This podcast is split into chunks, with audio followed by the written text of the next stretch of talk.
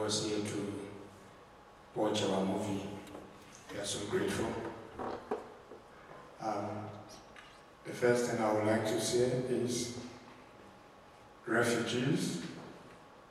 To be a refugee is not a crime, it's a situation. You can be a refugee at any point in time. We never expected anything horrible to happen in Ukraine. But today, our sisters and brothers are here seeking refuge.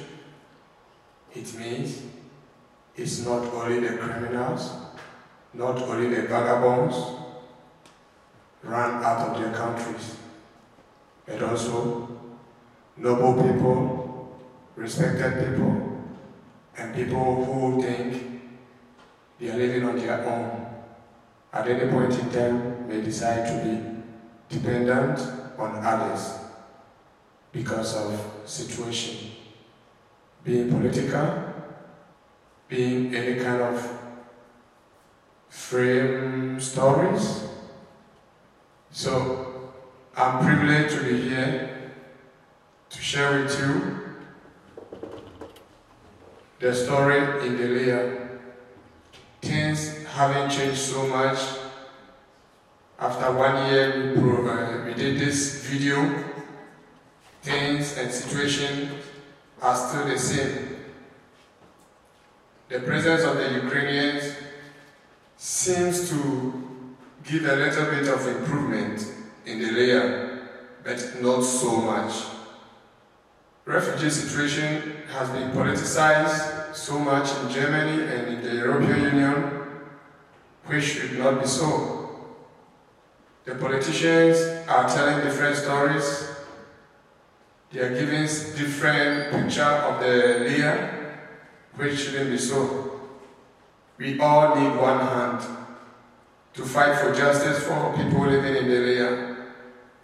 They must be accorded with respect it's not all refugees who are illiterate or who are running to another country because of financial circumstances.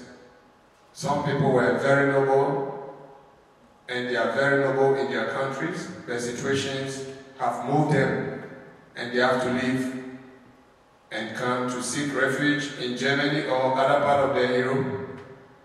And we need to help them.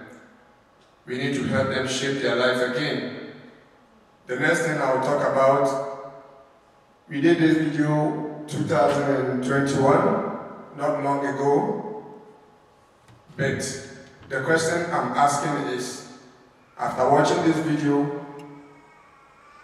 what is your thoughts? What is your next vision?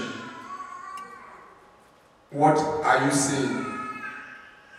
Do you still think refugees are heading to Germany and European Union? Or you think they are human beings and we must still give support? Do you still think German and European Union are spending a lot of money on refugees we shouldn't so? Or you think we should invest in human life to give them a better future? Thank you.